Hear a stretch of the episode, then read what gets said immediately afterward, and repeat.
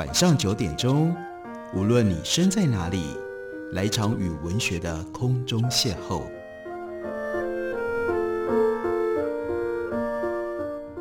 杨照谈书，邀您一同遨游文学世界，认识古今中外的经典之作。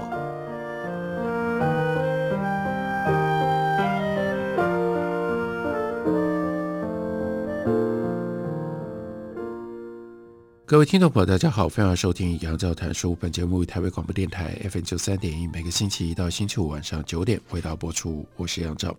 在今天的节目当中，要为大家介绍的这本书是云城出版公司的新书，王范生的《近代中国的史家与史学》。从书名上看起来，好像是一本非常专业的历史研究。不过，王范生在书里面的文章里探触到了一些更普遍的重点，对于什么叫做历史知识。以及我们如何取得历史知识，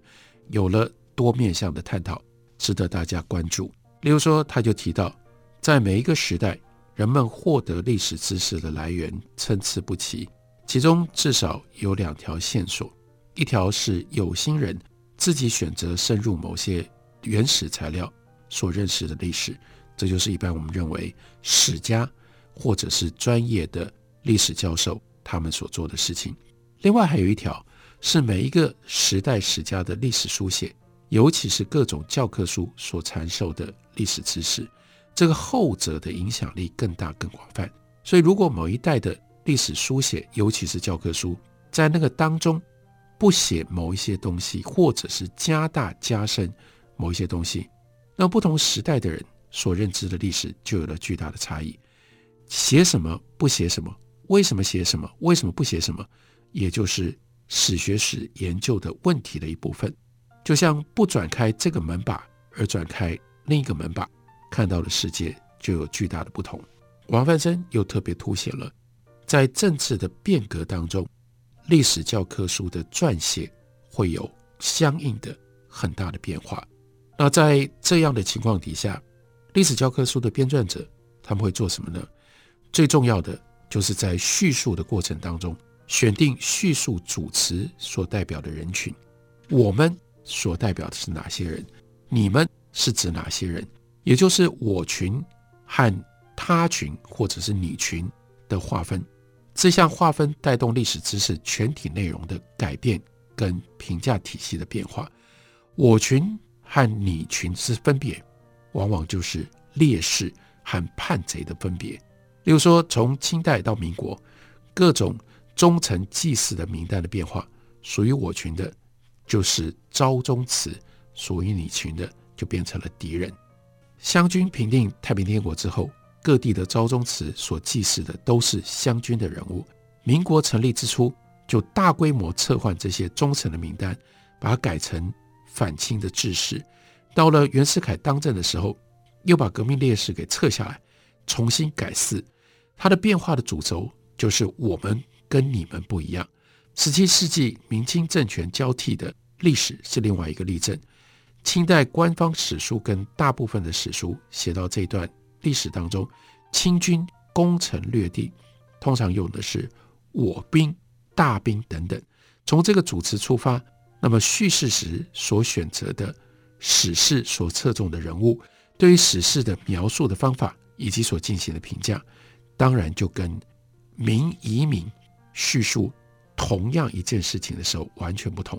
所以谁掌握历史叙事的主权，就变成了叙事当中的主词。谁呢？就有权利用我群的角度去叙述、去评价历史。在一个叙事的架构当中，主词往往就变成了读者不自觉认同的对象，读者往往就化身成为主词的同路人，循着他的思路。同情他的遭遇，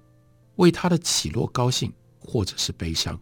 即使这个人物在比较大的历史构图里看起来并不是一个如此正面的人物，例如说近年来非常流行的各种历史剧，观看者在观看的过程当中，往往跟剧中主角形成了这种同路人的关系。很多人在看完电视剧《雍正王朝》之后，便不由自主地质疑史书当中。对雍正的负面评价，还有像雍正朝的大官李卫。当观众看李卫辞官的历史剧的时候，观众的情绪起伏也就跟着戏里面的李卫走，同情、认可他的一切，而忽略了在历史的记载当中李卫的复杂形象。在清末种族革命的声浪此起彼落的时候，能够符合学部宗旨的教科书，在处理我群和你群的历史故事的时候，基本上一致。但是呢，暗地里有一些微妙的变化。在书里面，王泛生就举了几本历史教科书作为例子来说明变化。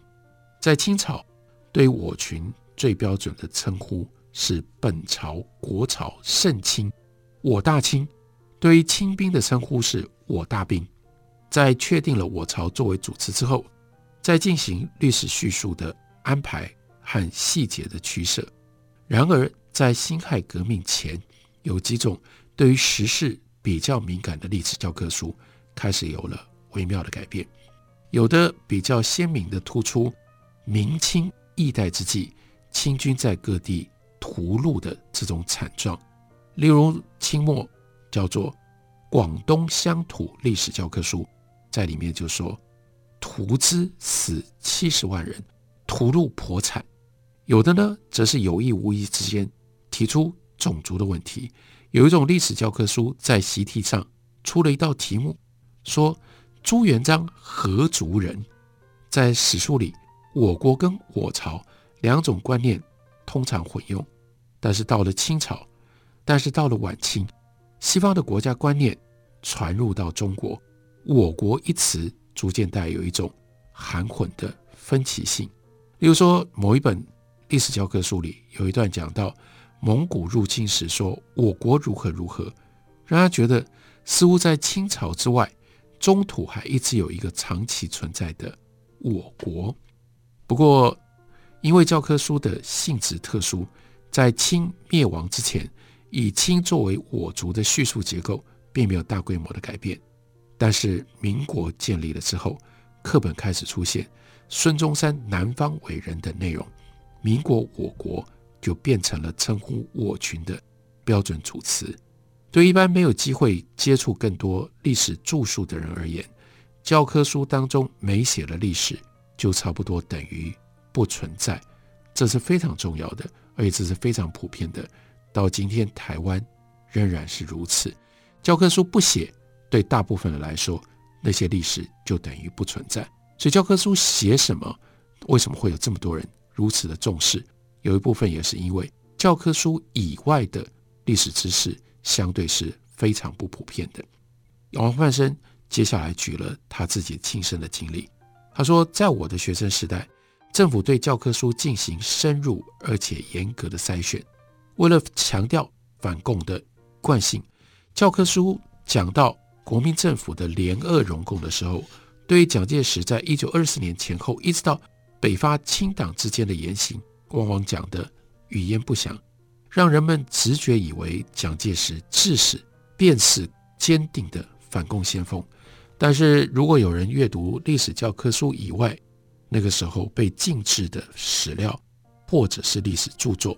例如说原先是蒋介石自己授意编写的。有一本书，毛思成所写的，民国十五年以前是蒋介石先生，你就很快发现不是这么一回事。在当时，蒋介石曾经是满口马列主义的红色将军。另外，为了要强调国民党始终是民国以来政局的主角，当时的历史的教科书也做了一些微妙的处理，譬如辛亥革命之后到一九四七年北伐之前。孙中山大部分的时间都是政治舞台上的边缘人物。二次革命之后，孙中山解散了国民党，他的政治势力也仅止于广东的一部分。但是台湾的历史课本却隐隐绰绰地表示，孙中山以及国民党始终是以这样或者是那样的方式维系着民国的正统。台湾几代人熟记历史教科书，以应付各级的考试，在这方面。所得到的历史知识，因而一直都是扭曲的。然而，这些扭曲的历史知识，却构成了那个时代历史知识的主体。一九八零年代风起云涌，批判国民党体制的运动当中，少数的奇异的历史知识，才又透过各种传播媒介活跃起来。这些奇异的历史记忆资源的颠覆力量，不容忽视。王泛生另外提醒，在探索中国晚清以来的启蒙，往往忽略了一个重要的来源，那叫做世界史教科书。事实上，在一个对世界了解的资源非常有限的时代，史书所提供的各种知识，为人们开了一扇窗，是人们模仿、截取、批评自己历史文化最重要的素材。日本人冈本千辅他的《万国史记》，还有呢，这个 Timothy Richard，中文名字叫做李提莫泰，他借由口译所留下来的《泰西新史兰要》这些书，披露了一些陌生却先进的国家的历史，给当时的中国的读者思索、批判现实的时候，提供了最具体的依据。一八八零年代以来，在中国出现一批政治评论书籍，到处都有世界史教科书的影子。例如说，中述一系列在当时看来非常犀利的论评，后来我们对照查考，都是从冈本兼辅的《万国史记》而得到的启发。中国人对于美国宪法的最早了解，是由 Bridgeman。在一八三八年，在新加坡刊印的一本《A Brief History of the United States of America》，那中文翻译叫做《梅里哥合众国志略》所得到的。同样的，从晚清以来，历史教材的编写者也往往在历史叙述当中表达他们的政治或者是道德宗旨。历史教科书往往表达了最有影响力、形塑。理想公民的思想，换句话说，历史教科书谈的不会都只是历史，很多时候，尤其是在讲世界史的时候，也离开了当下的社会，显现出、塑建出一种非常有影响力的理想。我们休息一会儿，回来继续聊。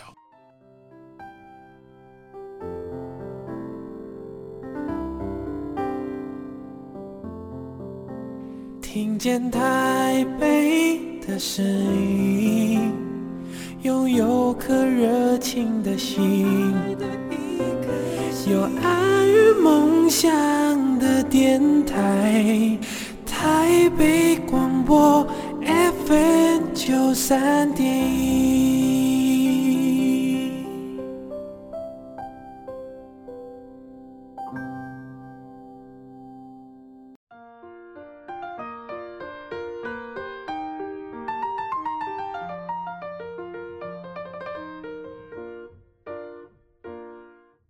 感谢您继续收听《杨照谈书》。本节目以台北广播电台 FM 九三点一，每个星期一到星期五晚上九点，为大家播出到九点半。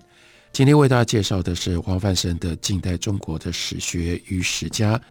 在这本书里面，黄泛生探索了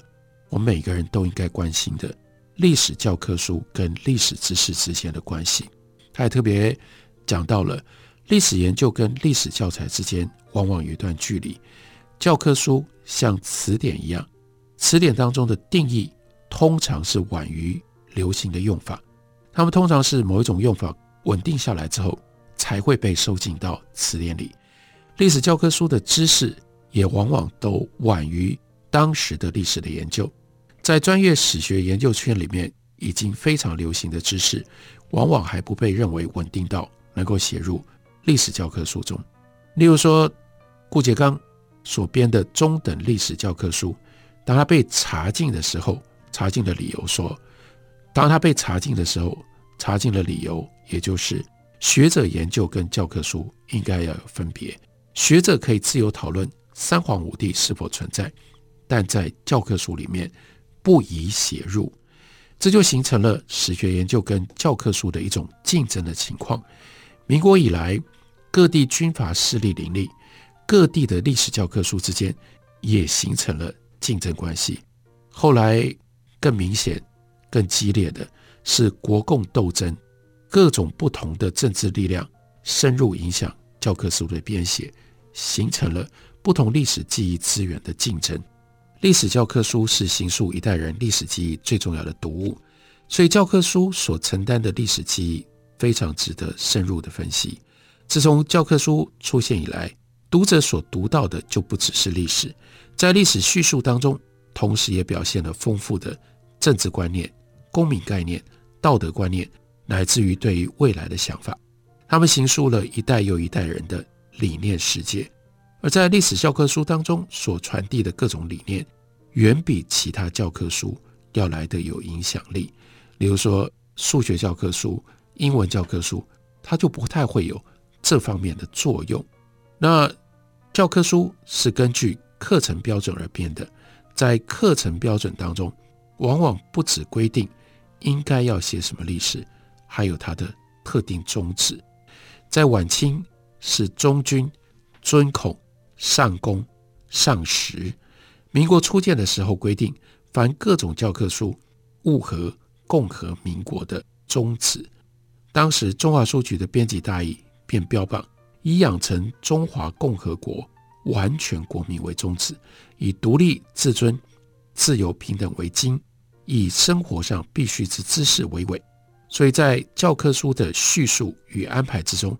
如何体现这样的宗旨？非常的重要，一般学生往往也是从教科书当中习得了政治、社会、伦理方面的观念，这些观念的内涵也就成了塑造一代人普遍心态的资源。这在这二十年来，台湾的历史教科书上也看得非常的清楚。我们的历史教科书的课纲也一定有它的宗旨，依照这样的宗旨而选择什么样东西写进来，什么样东西。被排除出去，有了不同内容的历史教科书，就造成读这些历史教科书的学生有不一样的政治认同、政治选择。这是我们在二十年来当中所看到的明确的现象。而王泛生的书也就提醒我们，我们应该更认真的来观察，乃至于分析那这样的一种历史教科书与历史知识在台湾所产生的作用。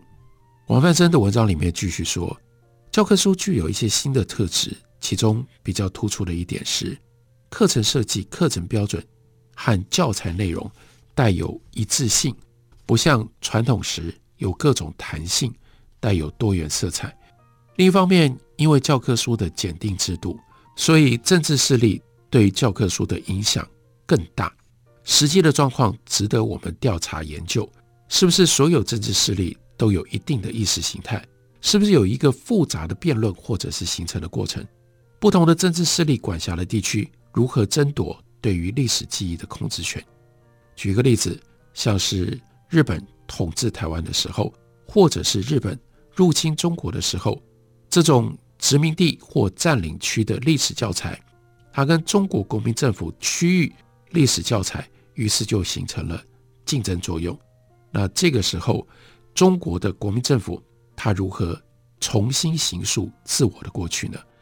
从清末以来，世界历史才正式成为历史教科书的一部分，但这也很重要，因为马上遇到了几个重要的问题：要怎么在世界的历史上为中国或者是为台湾安排一个恰当的角色？因为过去由西方人所写的世界历史不会有中国，不会有台湾，那这个时候。中国台湾所要用的世界历史，你又不能不处理中国跟台湾，如何在中国历史或者是台湾历史的格局中安排世界史的知识？要如何解决一个恼人的问题？那就是古代的中国如此的辉煌，而近代的中国如此的衰败，一再的败于西方帝国主义之手，但是又要在这么困难的情况底下，说明中国终将拥有。光明的未来，在一九零零年代，乡土意识的觉醒是一个重要的事件，出现了很多以省作为出发的新祖国的言论。这些言论有两方面的意义：一方面是离心的力量，一方面是向心的力量。在晚清新政改革的期间，清朝曾经颁布命令，要求各地编撰乡土志、乡土教科书。因此出现了一批乡土教科书，这批教科书往往由地方上的文化精英所编撰，他们如何体现中央的价值观以及当时流行的新概念，同时也彰显地方上的特色。其中有一些是不是体现了一些中央和地方的张力？像这样的关心放到台湾的历史教科书上，就更加的重要了。因为如何摆放台湾，如何强调乡土，在强调乡土的时候，如何早期跟中国的意识形态结合，后来转而变成排除中国，形成了另外一套历史的观念。这也是过去二三十年在台湾真实发生，但是今天仍然需要有人从史学史、从研究历史教科书与历史意识关系的角度，更进一步去探索的。重要的题目，在王翻生的书里面，他从史学史的角度，不只是提出概念，而且运用这些概念，给了我们关于中国近代史家的各种不同新的观念、新的整理、新的叙述。例如说，其中有一篇讲的是近代史家的研究风格与内在紧张，他把民国时代比较活跃的史学家区分成为五种。第一种呢是带有传统色彩的史学家，第二种呢是新的史学家，或者叫新史家，以胡适、傅斯年以及他们所领导的机构，受到他们学风影响的团体跟个人作为代表。第三种是左派史家，第四种是一批流行西方，但是跟第二派学问风格不尽相同的史学家。第五种是直接或者是间接。受到当时日本史学影响的人，由于当时日本史学界早就已经吸收了德国近代兰克史学、实证主义史学等西方史学流派，所以中国学者往往是通过日本日语把日语的著作翻译过来，然后从中间得到了影响。在这五派当中，最有影响的一派是新史学，在思想界可以跟他们。略为分庭抗礼的是左翼史学，新史学是现代中国的历史主义学派，左翼史学是新的历史哲学的学派。新史学的特色是将历史当中的事跟物予以 historicize，予以历史化、相对化，把所有的物跟事放在历史的脉络当中，无限扩充史料，打破圣道王宫，而要追求客观真理。抱持着发生学到历史的这样的一个观点，主张变动的变化的历史观，打破静止不动或者是归于不变的原点式的历史观念。这一派史学跟新文化运动彼此互相相应，影响所及就不局限于历史学，对整个人文学都产生了根本的冲击跟变化，而且深刻地改变了社会伦理道德。乃至于社会上面深层的意识和世界观。那左翼史学指的是一九二零年代之后慢慢崛起的一批史学家，他们以历史哲学来驾驭史学事实。代表性人物包括了郭沫若、简伯赞、侯外庐等人。在一九二八年北伐了之后，历经中国社会性质、中国社会史论战等等几次论战，左派史学的力量。在一般的思想界越来越大，逐渐支配了当时青年学子的历史观，而这样的变化也跟共产党势力的兴起彼此互相配合。